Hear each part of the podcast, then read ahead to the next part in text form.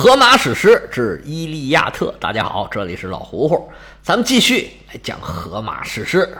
上回书说到，特洛伊联军打到了希腊联军的城边上，说是城啊，其实就是临时筑起了一道城墙，城墙前面挖了一道深沟，里面啊栽满了削尖了的木头桩子。这种情况下，战车就派不上用场了，所有的将军全都跳下车来。翻过壕沟，对希腊人的城墙啊发起了一轮一轮的攻势。双方在城墙边上是反复争夺，浴血奋战。希腊联军因为几员大将都受了伤了，不得已返回营地啊休息治疗。特洛伊联军在赫克托尔的率领之下，逐渐在防线上打开了几个缺口。赫克托尔带着队伍争夺其中一个城门，希腊联军为了让特洛伊联军过不来。拼命从城墙上头往下扔各种各样的石头，特洛伊人呢也捡起石头开始反击，一时间呢变成了石头战了。那当然，在城上的希腊人占了很大的优势，上打下不费蜡嘛。特洛伊人呢只好用大家的盾牌搭成小房子一样的东西，缓缓地向门前移动。这个小房子还有个名字，叫做乌龟阵。虽然上头石头是噼里啪啦往下砸。特洛伊的将士也有所损伤，但是呢，还是能够一步一步接近了城门。这城门是又高又大，里面啊两层门栓，希腊联军在里面还拿着各种大木头顶着这个门，还有士兵顶在门前来抵消外面的撞击。特洛伊联军拿着大木头，一二三，咚！一二三，咚！撞这个城门，撞了半天也没有什么明显的成效。赫克托尔走到近前，找到了一块无比巨大的大石头。正常的话，一个人是肯定拿不动的。大家别忘了，咱们这是神话，希腊神话，凡人做不到的事儿，自有神仙来帮忙。赫克托尔拿不起来啊，宙斯能拿起来啊。宙斯催动神力，这赫克托尔就觉得神清气爽，浑身有使不完的劲儿。看见这石头，还问自己呢：“我能拿起来吗？”然后自己回答自己：“我能。”两膀一叫，千斤之力加上宙斯的帮助，这块大石头啊，被赫克托尔轻轻松松举过了头顶。赫克托尔大帅高声喝喊：“都给我闪开！”众人回头一看，嚯，这哪是石头啊？你是把山给搬下来了。只见赫克托尔咚咚咚咚，迈步走到了门前，先稳了稳心神，助跑了两步，使出全身的力气。把这块巨石朝着城门就扔过去了，就见这石头，呜咚，不偏不倚，正砸在这门的正当间儿。这城门咔叽里咣咚，嘎啦吱吱吱吱，扭扭扭扭，哎呦哎呦，里边的门栓断成两截，门边上的铰链全部脱落了，门上的木板被砸的是四分五裂。巨大的城门啊，承受不住这种重量。吱扭扭扭扭扭就倒下去了。里面顶门的这些希腊联军士兵有很多都被压在城门底下了，哭爹喊娘出不来呀。赫克托尔拍拍手上的灰，接过手下递过来的武器，一挥长矛，跟我上！哪儿还等他招呼啊？这边门一破，马上特洛伊联军就蜂拥而入。赫克托尔伸大拇手指头抹了一下鼻子，骄傲的这劲儿啊是。挡都挡不住啊！就算像他这么有涵养的将领，在打仗的过程中有这样的行动，还是忍不住流露出来自己的得意之情。赫克托尔带着队伍往城里边走，原文写：光荣的赫克托尔猛冲进去，提着两只枪矛，脸面乌黑，像突至的夜晚，穿着护身的铜甲，闪射出可怕的寒光。其实就是在这个时候。其实，除了神明，谁也甭想和他阵战，阻止他的进攻。他正破门而入，双目喷闪着火焰。他转动身子，催督战斗中的特洛伊人爬过护墙。后者服从了他的号令，他们动作迅捷，有的拥过护墙，还有的冲过坚实的大门。这时候已经不坚实了。达奈人惊慌失措，奔命在深旷的海船间喧嚣之声拔地而起，经久不息。第十二卷到此结束。其实这第十二卷上一回就可以结束，但是赫克托尔扔石头这么精彩的场面，我得给他好好说一说。哪能那么容易就让它结束呢？到了第十三卷，战火就逐渐烧到了希腊人的船边了。赫克托尔带着部队是步步紧逼，宙斯啊也松了一口气。这战争场面虽然精彩，但是也需要放松一下。宙斯啊一看这么长时间也没有人来搅和来了，嗯，手下的这帮神呢还挺听话的，那我就不在这看着了，下楼抽根烟，眼睛看打仗都看累了，我四方远眺一下，看看东南西北有什么大好的美景，先歇一会儿吧。宙斯，出去玩去了。一看宙斯不再关注战场了，另外一位大神就准备蠢蠢欲动。谁呀？就是海神波塞冬。波塞冬坐在萨摩斯岛上，他也是一直关注着战局。但是因为宙斯实在是太厉害了，所以打仗的时候，这波塞冬一直动都没敢动。萨摩斯岛在什么地方呢？在爱琴海的东部偏南一点儿。离着小亚细亚半岛，就是现在这个土耳其的半岛啊，非常的近，是爱琴海上距离小亚细亚这个半岛最近的希腊岛屿。这个岛还挺大的，面积有四百七十六平方米呃平方公里。在古希腊，萨摩斯岛是一个非常有存在感的岛。在雅典全盛时期啊。他就在萨摩斯岛设置了军事基地，里面有非常强大的雅典海军。这里面发生了很多的故事，大家有兴趣的话，可以去听我的《业余历史之古希腊》，做个小小的广告。那波塞冬在萨摩斯岛上能看见吗？嗨，不要管那么多啊，在奥林匹斯山上都能看见，萨摩斯岛就更别提了。原文上说，强而有力的裂地之神。没有闭上眼睛，他欣赏着地面上的战斗和搏杀，坐在斯拉凯对面。这斯拉凯就是咱们说这个色雷斯。林木繁茂的萨摩斯峰巅，从那里可以看到伊达的全景，普里阿摩斯的城堡，阿开亚人的海船一览无遗。他从水中出来，坐在山上，目睹阿开亚人正遭受特洛伊人的痛打。心生怜悯、怨恼和愤恨宙斯的所为。咱们以前讲奈斯托尔的时候，咱就说过，他们家就有波塞冬的血统。波塞冬作为一个辈分这么高的大神，他的风流韵事啊，不输给任何一个别的神。不过，波塞冬好像没有宙斯那么理直气壮。他跟阿波罗这情路啊不是很顺，而且波塞冬啊口味非常的重，这个审美眼光跟平常人、跟平常的别的神好像也不太一样。咱们很久也没有说那个点儿一的了，下一回啊，咱们讲一讲波塞冬的风流韵事，讲讲他的来龙去脉。在这儿咱就不多说了，还是照着书说。波塞冬一看宙斯走了，我这些孩子们这么受委屈，我去帮帮他们吧。难得宙斯。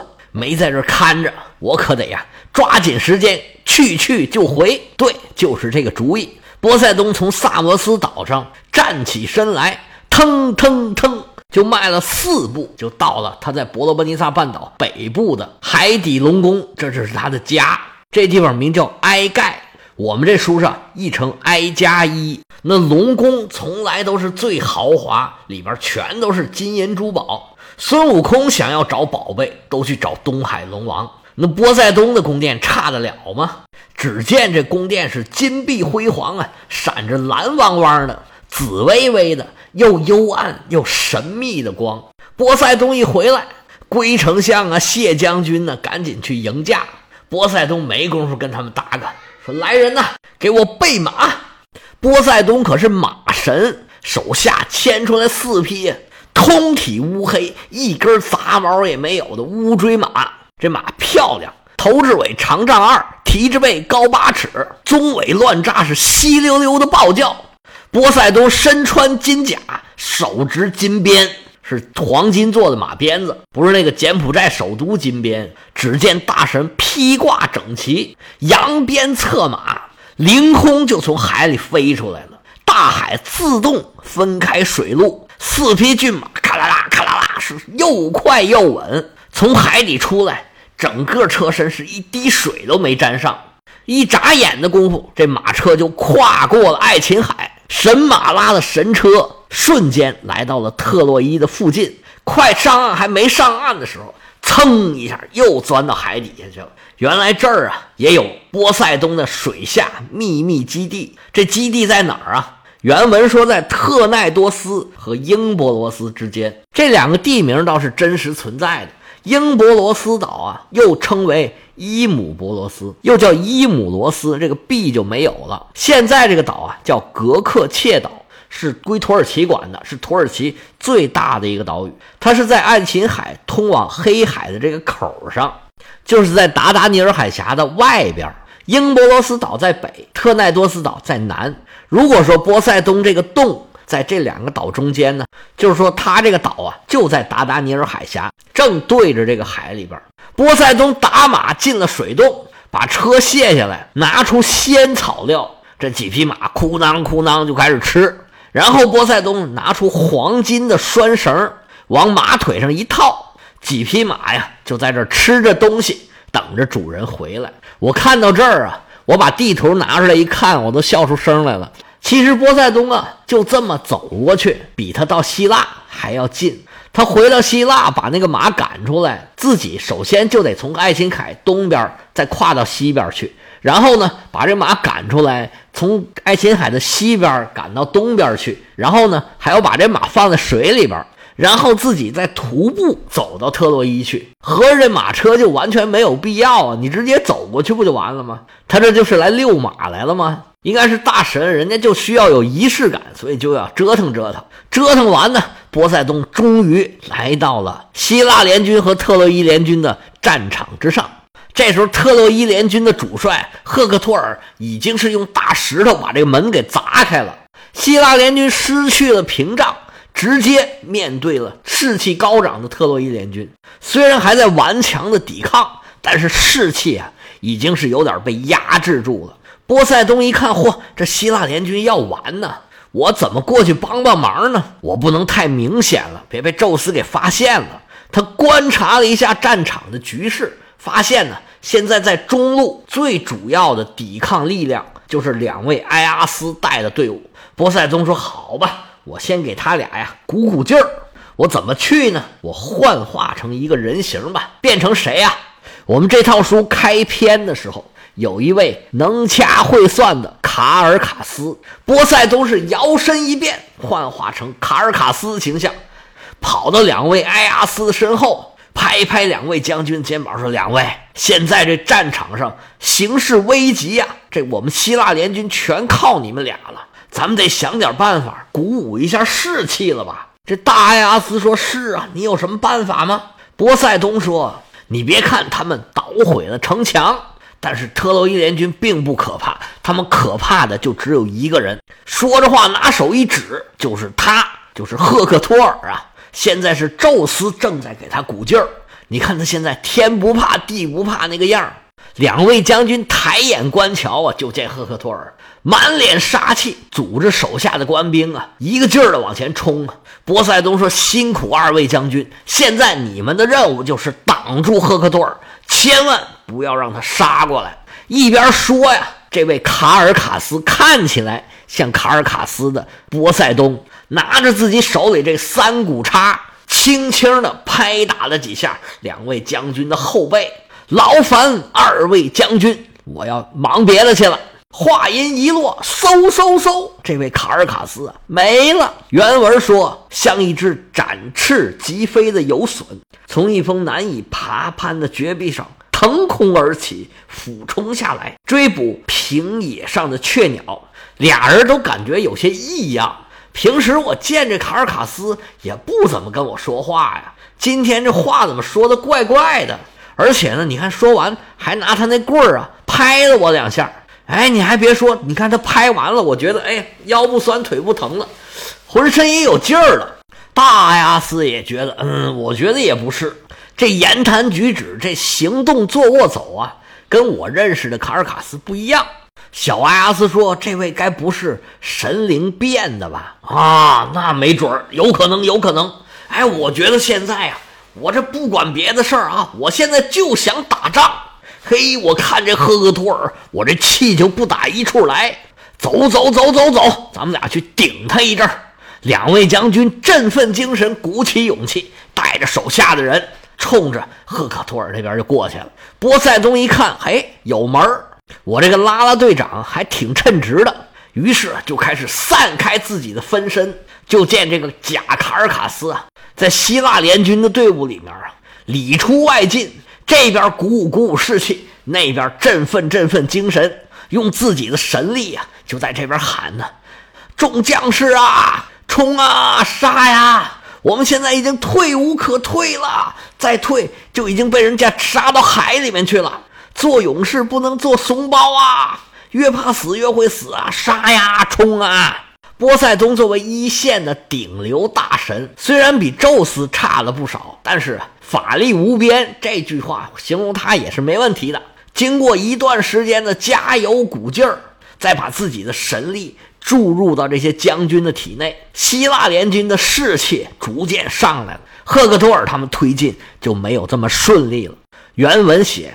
就这样，环绕大地的波塞冬催力着阿开亚人，敦促他们向前。队伍重新聚合，气势豪壮，围绕在两位埃阿斯身边，雄赳赳的战斗队列。人群中的战神，蔑视不得。拒赶军队的雅典娜亦不能小看。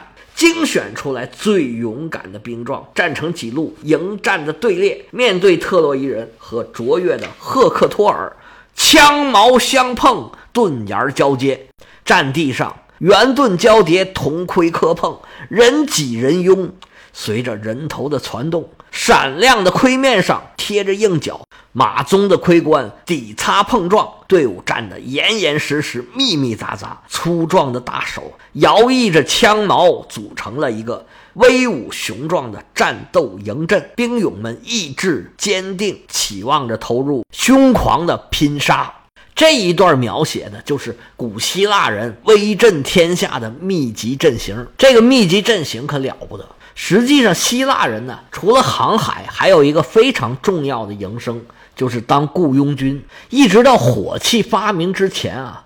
重装步兵的密集阵型基本上都是步兵的主力，而如果谁拥有了这个最大规模的、战斗力最强的步兵主力，谁就能称雄当时的世界。比如说亚历山大大帝，比如说古代罗马帝国，他们最强有力的武器就是主力的重装步兵。虽然有的时候啊，在战役里面取得胜利的最关键的是。骑兵部队，但是呢，它是在拥有强大的重装步兵的基础上，否则你光有骑兵没有步兵，一下子就被人冲散了。这个就相当于是古代的装甲兵，穿起来这些重盔重甲就跟坦克一样，虽然移动速度比较慢，但是盾牌组成的防线可以说是坚不可摧，而它的矛又是无坚不摧。特洛伊人打破城墙之后。就摆出了密集阵型，原文里形容啊，就像石壁上崩下的一块滚动的巨岩，被汹涌着的冬雨的大河从血孔里冲下，凶猛的水浪击散了沿岸的抓力，无情的坠石狂蹦乱跳，把山下的森林震得呼呼作响，一路拼砸滚撞，势不可挡，一气冲到平原，方才阻止不动。尽管凶狂肆虐，赫克托尔率领队伍是一路冲杀，希腊联军四散奔逃。冲了一段时间之后，就碰到了强硬的对手，密集阵型啊，也碰到了密集阵型，双方就在这顶起牛来了，互相僵持不下之际，各自先休息一会儿。这个呢，也是他们打仗的一个规矩，不可能老在战场上这么互相顶着打呀，这么打双方谁都受不了。双方休息的时候，那就各派一个人来单挑吧。特洛伊阵中跳出了德伊福波斯，他也是普里阿摩斯的儿子。希腊联军阵中跳出了莫里俄奈斯。要知道他们俩单挑的结果如何，且听下回分解。